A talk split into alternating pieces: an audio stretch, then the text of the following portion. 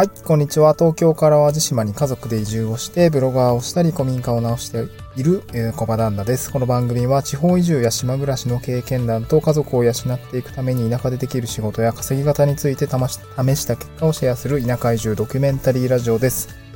はい、えっ、ー、とね、ちょっと最近冒頭のうんと出だしっていうのが、まあ、えー、ゆらゆらしているところであるんですけども、ちょっと今回これでバチッと、えー、翌日もうちょっと撮っていきたいなと思います。えっ、ー、と、今日はですね、トークテーマですけれども、ブログが資産になる3つのポイントというような内容でお送りをしていきたいと思います。まあ、最近ですね、うん、まあ、地方移住も、えー、私の、なんていうんですかね、えっ、ー、と、まあ、東京から淡路島に、まあ、8月に家族で移住をして、まあ、それが完了をして、えー、と、まあ、実際にこう田舎暮らしっていうんですかね、まあ、島暮らしになるんですけど、まあ、これが進んでいって、まあ、家計とか収支とかっていうところ、まあ、ぼちぼちその家族全体で生活にどれくらいかかるのかっていうのが、え、おおむね多分見えてきた。ちょっと完全にまだね、半月ぐらいしか進んでないので、えー、今月の収支ってところは一応確認してみたんだけれども、うんと、まあ確かにちょっとずつ増えている。うん、ちょっとずつ増えていると。で、まあ来月9月の時点で、まあ一旦その、この家族3人暮らしでこの淡路島で島暮らしをしていた時の、えー、生活収支的なところのデータがですね、揃うというふうに感じています。うん。で、そうなった時に一体いくらかかるのか、この島暮らしで一体いくらかかるのかっていうところを見た上で、まあその、そのお金をね、今後稼いでいかないといけないかなと思っています。うん。で、今日はですね、まあブログですね、まあ私もずっと、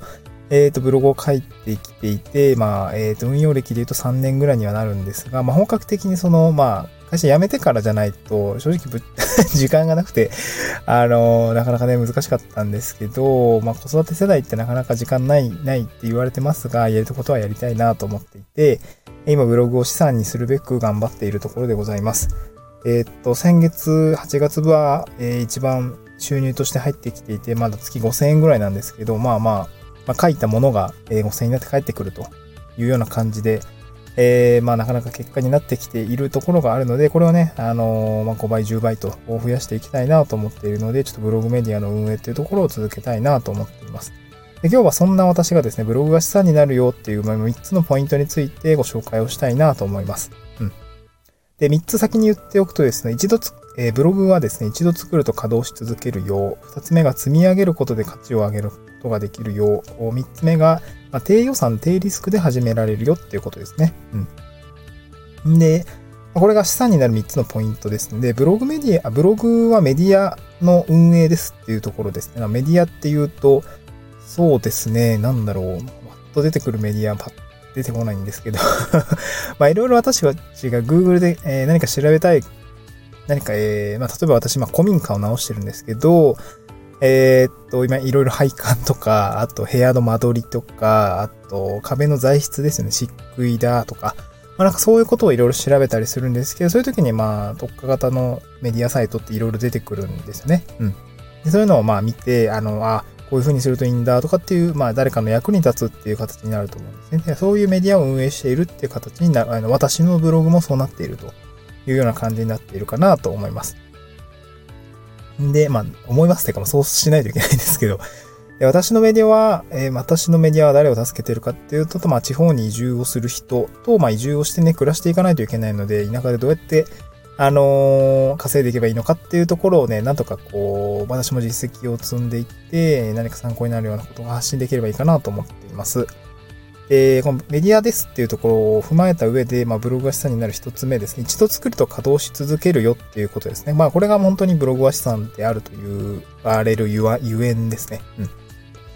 で、これは何かっていうと、まあ、書いた文章とか作ったコンテンツっていうところは、うんと、その時はまあ大変なんですね。まあ文章を書いたりとかコンテンツを作るっていうのはまあなかなか大変です。慣れないうちは特にそうで、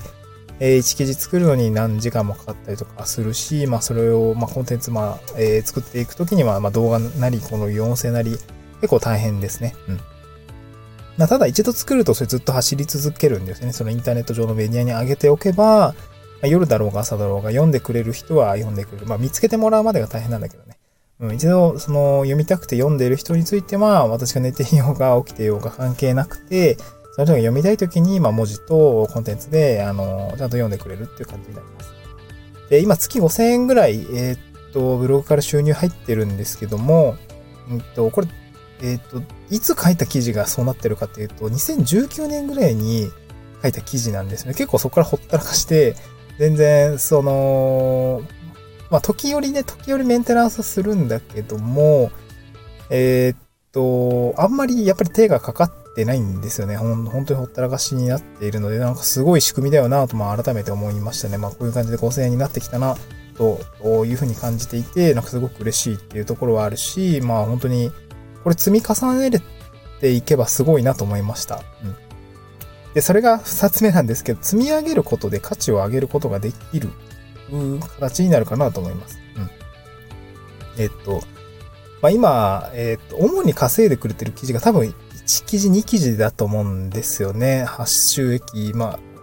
その、えっと、今書いているブログは2つぐらいあって、1つがまあ90記事前後。今書いてるの100、そろそろいくのかな記事ぐらい。まあ、あの、まあ、質はどうあれ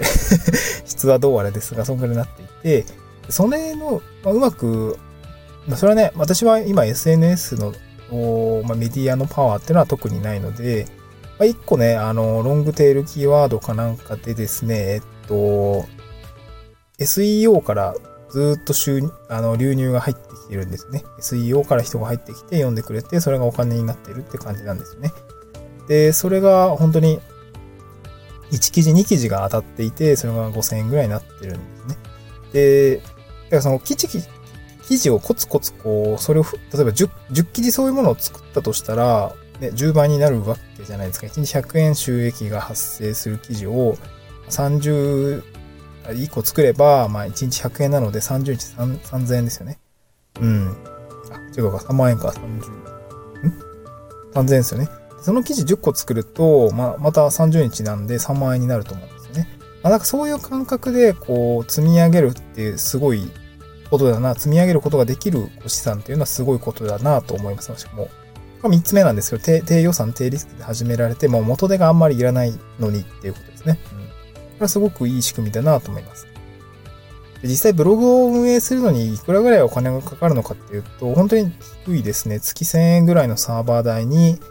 えっ、ー、と、ドメインですね。ドメイン更新料は年千何本ぐらいみたいな。まあ、ちょっとドメインのね、あの、ドットコムとかドットネットとかドット JP とか、まあ、いろいろドメインはあるんですけど、まあ、その内容によりますが、更新料がちょっとかかるぐらいで、だから年間、まあ、2万円間あればね、普通に、そう、こと足りちゃうかなと思いますね。まあ、今、私もあのブログであの解説方法を書いてますが、X サーバーの、まあ、レンタルサーバーであれば、本当に今月1000、私は1100円払っ、まあ、年間ですね。月にならすと1100円なんですけど、えー、これで借りています。で、X サーバーキャンペーンよくやっていて、うんと、ドメインですね。ドメイン無料キャンペーンみたいな、永年無料ですみたいな、更新料もかからないんですけど、まあそういうものでちょっと私は入って、本当に月1100円しかかかっていない感じなんですよね。まそれで今月5000円入ってきてるってことなので、も本当にプラスですよね。うん、ありがたいっていうところです。まあ、ここまで来れてやってよかったなっていうことですね。うん。まあ、ブログ始めた当初は毎月1000円、あのー、かかってるのはちょっとしんどかったんで、しんどか、しんどかったわけじゃないんだけどね。